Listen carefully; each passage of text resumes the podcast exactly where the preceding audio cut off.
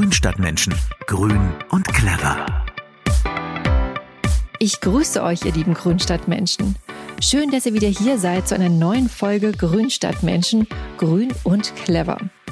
Heute geht es im Wissenspodcast von Mein schöner Garten um die Kraft der Sonne aber nicht um ihre wonnige Wärme und das lebenswichtige Licht, das sie uns spendet, sondern um ihre zerstörerische Kraft. Denn wenn Pflanzen und Sonnenlicht zu einem ungünstigen Zeitpunkt zusammenkommen, dann kann es für uns Menschen im wahrsten Sinne des Wortes brenzlig werden. Gartenarbeit ist im Sommer am schönsten. Ja, die Vögel singen, die Blüten leuchten und die Sonne lacht genau richtig, um die Gartenschere zu schwingen, Kräuter zu ernten oder Staudenbeete in Form zu bringen. Ist es wohlig warm, macht man das normalerweise im T-Shirt und mit kurzer Hose. Gartenhandschuhe bei dieser Hitze? Naja, nur wenn es unbedingt sein muss. Flipflops an den Füßen oder gleich ganz barfuß, denn schließlich hat man ja im eigenen Garten nichts zu befürchten. Vielleicht sammelt ihr bei schönem Wetter auch gerne Wildblumen an Waldrändern und Bachläufen, geht mit den Kindern auf einen Spaziergang oder streunt mit dem Hund fröhlich durch Wiesen und Wälder. Und dann passiert es. Brennender Ausschlag an den Händen, Armen oder Beinen, rote Flecken oder sogar Brandblasen. Hilfe, was ist denn jetzt passiert? Ist das etwa Sonnenbrand oder eine Allergie? Vielleicht ist es nichts davon sondern eine phototoxische Reaktion. Phototoxisch heißt so viel wie giftig bei Licht. Und damit ist sowohl Sonnenlicht als auch künstliches UV-Licht, zum Beispiel aus dem Solarium, gemeint. Wenn ihr also örtlich begrenzte rote und entzündete Hautstellen bemerkt, die aussehen wie ein ordentlicher Sonnenbrand und ihr habt keine Ahnung, wo die herkommen, kann es sein, dass ihr im Garten, auf der Wiese oder im Wald einem Stoff ausgesetzt wart, der in Verbindung mit Sonnenlicht giftig wird. Wie das passieren kann und welche unscheinbaren Zier- und Nutzpflanzen ganz unerwartet zu Feuerteufeln werden können, das schauen wir uns heute mal genauer an. Tja, liebe Grünstadtmenschen, wenn wir in diesem Podcast bisher eines gelernt haben, dann, dass Pflanzen voller Überraschung stecken. In ihren Zellen beherbergen sie die unterschiedlichsten Stoffe, die sie ernähren und schützen. Und gleich vorneweg, bei den Pflanzenbausteinen, über die wir heute reden, handelt es sich nicht um Gifte. Und trotzdem können sie uns allein durch eine einfache Berührung regelrecht verbrennen. Zu den Übeltätern im Garten und in Wald und Flur zählen zum Beispiel Riesenbärenklau, Dill, Feigen, Pastinaken, Johanniskraut, Koriander, Diptam, Engelskraut, Weinraute, Buchweizen und auch alle Zitruspflanzen. In ihnen stecken Moleküle, die Dr. Jekyll und Mr. Hyde spielen. Die Substanzen, die auf der menschlichen Haut eine Art Sonnenbrand auslösen, sind sogenannte photosensible Moleküle, also Bestandteile von Pflanzenzellen oder Saft, die auf Licht reagieren. Furokumarine sind die häufigsten Verbindungen in der Pflanzenwelt, die phototoxische Reaktion auslösen. Aber auch das Phagopyrin im Buchweizen hat eine solche Wirkung. Die Stoffe konzentrieren sich besonders dann in den Pflanzenzellen, wenn die Pflanzen unter Stress stehen. Zum Beispiel, wenn sie von Schädlingen oder Pilzen befallen werden. Normalerweise sind die schädlichen Stoffe inaktiv und richten, gut eingeschlossen in der Pflanzenzelle, keinen Schaden an. Wird die Pflanze aber verletzt und die photosensiblen Moleküle treten aus, dann kann das für den Gärtner oder Blumenpflücker schlimme Folgen haben. Für Tiere übrigens auch. Schon häufig gab es Schafe oder Hunde mit entzündeten Schnauzen oder Augen, weil sie ihre Nase zu tief ins Gebüsch gesteckt haben.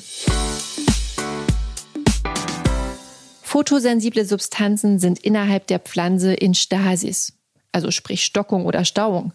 Sie dösen also ganz entspannt vor sich hin. Aber wenn sie mit Licht in Berührung kommen, können sie aktiviert werden und in reaktive Formen übergehen. Dr. Jekyll wird zu Mr. Hyde. Und was genau passiert dabei? Nach dem Kontakt mit einer phototoxischen Pflanze durch Pflücken, Schneiden, Abbrechen, Ernten oder was ihr sonst so mit Pflanzen macht, können die photosensiblen Stoffe auf eure Haut gelangen. Meistens finden sich die verantwortlichen Moleküle im Pflanzensaft, manchmal aber auch in den Samen oder Früchten. Wenn diese Moleküle auf eurer Haut dann mit UV-Licht in Berührung kommen, werden sie aktiviert. Die so aktiven Formen der Moleküle und nur die können jetzt mit den Fetten und Eiweißen eurer Haut reagieren. Die Haut ist höchst empört und kontert mit verbrennungsähnlichen Symptomen wie Entzündung, Rötung und manchmal sogar Blasenbildung. Soweit, so schmerzhaft. Zusätzlich kommt jetzt bei einigen Leuten noch das Immunsystem ins Spiel. Das Immunsystem empfindlicher Menschen erkennt nämlich die veränderten Hautzellen als Fremdkörper und löst eine Entzündungsreaktion aus, um den vermeintlichen Fremdkörper loszuwerden. Das wiederum kann zu zusätzlichem Juckreiz, Brennen und Schwellungen führen und die eigentlich eher harmlose Hautirritation zu einer großflächigen Entzündung machen. In dem Fall spricht man nicht mehr von einer phototoxischen, sondern von einer photoallergischen Reaktion. Beides nicht schön, wenn ihr mich fragt. In gewisser Weise ist der ganze Prozess also eine Art chemisches Missverständnis zwischen den Molekülen der Pflanze und unserer Haut. Die Sonne wirkt dabei als Katalysator für die unerwünschte Reaktion. Deswegen ist es wichtig, sich besonders im Sommer vor phototoxischen Pflanzen zu schützen, um dieses chemische Tetatet zu vermeiden. Phototoxische Stoffe finden sich vor allem in Doldenblütlern, Rautengewächsen, zu denen die Zitruspflanzen gehören, sowie einigen Hülsenfrüchtlern und Maulbeergewächsen. Ganz oben auf der Gefahrenliste steht der Riesenbärenklau. Der trägt so viel Furokumarin in sich, dass Profis bei der Arbeit mit der Pflanze komplette Schutzkleidung tragen, inklusive Gesichtsmasken. Die Stoffe gasen sogar aus und können an heißen Tagen regelrecht um die Pflanze herumwabern. Empfindliche Menschen bekommen bereits bei einem Aufenthalt in der Nähe der Pflanze an sonnigen Tagen Atemnot und Juckreiz. Also sucht euch lieber einen anderen Platz fürs Picknick als neben einem Hain von Riesenbärenklau. Auch Engelwurzen sind hoch belastet, genauso wie Grapefruits, Sellerie und Pastinaken. Das Fies an einer Photodermatitis, wie sie nach der Verbindung mit Photomolekülen und Sonne auf der Haut entsteht, ist, dass sie auch noch Tage nach dem Kontakt mit der Pflanze auftreten kann. Es ist also manchmal schwierig, den genauen Zusammenhang zwischen Pflanze und Verletzung herzustellen. Es ist auch wichtig zu wissen, dass nicht jeder Mensch auf die betroffenen Pflanzen gleich reagiert. Ja, also manche Menschen haben empfindlichere Haut oder sind anfälliger für phototoxische Reaktionen als andere. Trotzdem ist es klug, vorsichtig zu sein, besonders wenn man mit diesen Pflanzen arbeitet oder in der Natur viel um sie herum ist. Kurz gefragt und schnell gecheckt. Ist eine phototoxische Reaktion dasselbe wie eine Sonnenallergie? Nein, eine Sonnenallergie oder Lichtdermatose entsteht ohne die Mitarbeit von Pflanzen. Im Falle einer Sonnenallergie reagiert die Haut einfach extrem sensibel auf UV-Strahlung einen bis zwei Tage nach einem intensiven Sonnenbad bekommt man rote Flecken und Juckreiz, obwohl man keinen sichtbaren Sonnenbrand hat. Zusätzlich treten oft vermehrte Pickel und kleine entzündete Hautstellen auf. Verursacht und befeuert wird das Ganze von sehr fetthaltiger Sonnencreme, die die Poren verstopft und den Abtransport von Hautteig behindert. Weil solche Symptome meist bei Urlaubern auftreten, die viel zu viel starke Sonne in zu kurzer Zeit genossen haben, heißt das Erscheinungsbild auch Mallorca-Akne.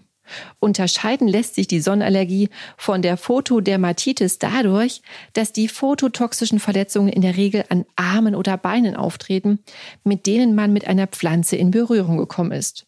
Und nur da, wo auch Sonnenlicht hingekommen ist. Eine Sonnenallergie zeigt sich meist großflächig auf Brust oder Rücken oder gleich am ganzen Körper. Die Verbrennungen, die durch Photomoleküle verursacht werden, sind wesentlich stärker als normaler Sonnenbrand. Durch ihre Verbindung mit Fett und Eiweiß wird die Hautbarriere zerstört, die die UV-Strahlung normalerweise abhält. Dadurch kann es bei phototoxischen Verletzungen leicht bis zur Blasenbildung kommen. Das entspricht einer Verbrennung zweiten Grades. Und es dauert eine ganze Weile, bis die Haut sich wieder beruhigt hat. Außerdem zieht eine phototoxische Verbrennung meistens eine Hyperpigmentierung nach sich. Das heißt, auf der Haut bilden sich braune Flecke, die auch nicht mehr weggehen.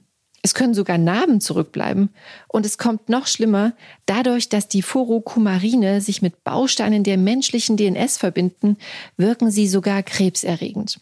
Also das sollte man auf alle Fälle vermeiden. Phototoxizität gibt es übrigens auch als Nebenwirkung bestimmter Medikamente. Manche Antibiotika, Antidepressiva, Hormone, Schmerzmittel oder Rheumamedikamente und viele mehr können die Empfindlichkeit gegenüber UV-Strahlung im Körper erhöhen. Meistens gibt es einen Hinweis dazu im Beipackzettel. Wer solche Medikamente nimmt, sollte immer auf einen guten Sonnenschutz achten. Lange Kleidung, Hut und Sonnenbrille sind noch besser als Sonnencreme.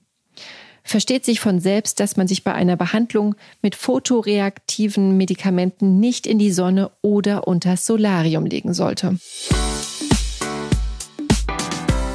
Tja, und im Garten? Informiert euch, welche eurer Pflanzen phototoxische Eigenschaften haben. Die solltet ihr nur mit der richtigen Ausrüstung schneiden, also mit langer Kleidung und Handschuhen. Wenn nackte Haut mit ihnen in Berührung gekommen ist, so bald wie möglich mit Wasser und Seife abwaschen. Noch besser ist Spiritus. Das empfiehlt sich auch nach einem Spaziergang durchs Gesträuch, wo vielleicht Riesenbärenklau, Dipptam oder Schierling lauern.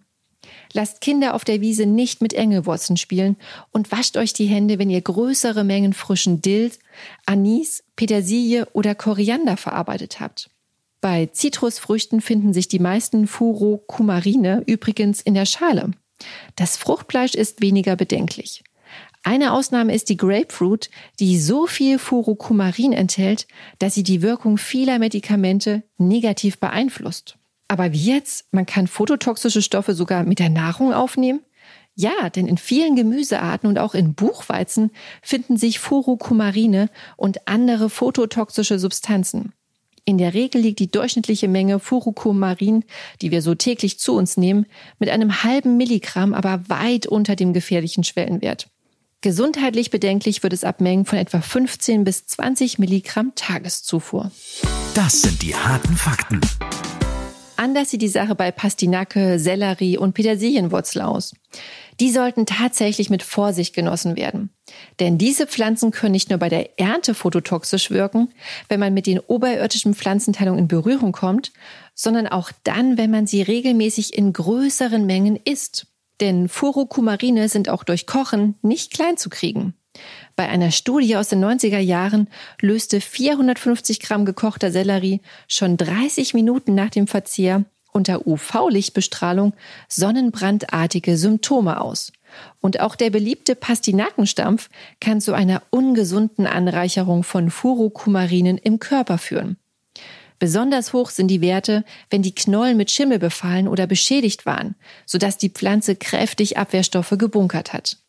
Auch eine längere Lagerung der Knollen sorgt für eine Anreicherung der Substanzen. Also Vorsicht, wenn ihr diese Gemüsesorten gerne esst und viel in der Sommersonne draußen seid, damit euer Essen euch nicht am Ende einen bösen Streich spielt.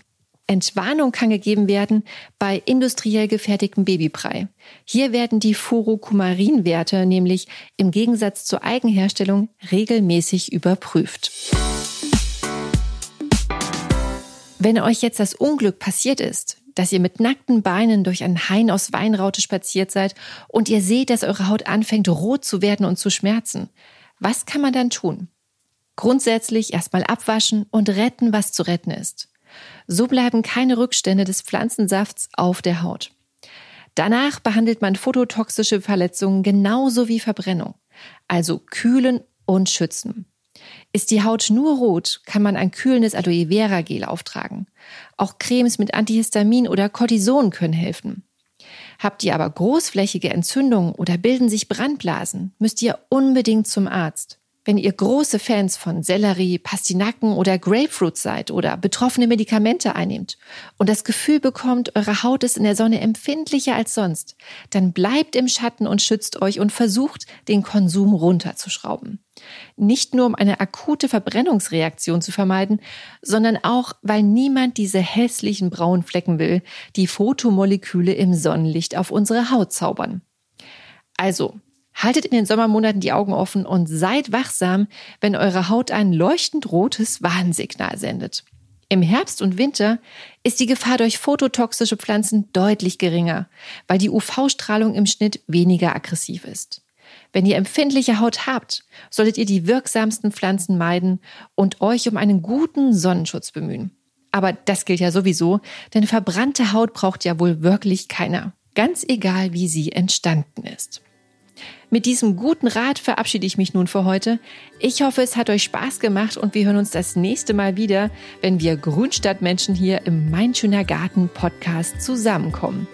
Und wer den Podcast noch nicht abonniert hat, der kann noch eben hier aufs Knöpfchen drücken. Dann wird die nächste Folge nämlich direkt frei Haus geliefert. Ich wünsche euch alles Gute und eine schöne Zeit. Bis zum nächsten Mal auf diesem Kanal. Eure Karina. Grünstadtmenschen. Grün und clever.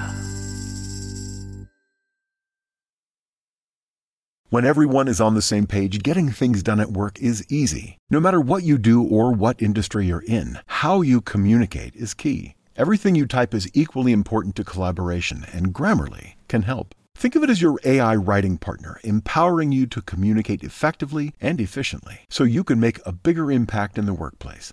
96% of Grammarly users say it helps them craft more impactful writing. And as the gold standard of responsible AI, Grammarly is your secure AI writing partner that allows your team to make their point and move faster. By understanding your writing and context, Grammarly provides relevant, personalized suggestions. And with tone suggestions, you can navigate even the most difficult work conversations. You can also save time, from spending hours editing drafts to just seconds with one click. Sign up and download Grammarly for free at grammarly.com slash podcast. That's G-R-A-M-M-A-R-L-Y dot com slash podcast. Easier said, done.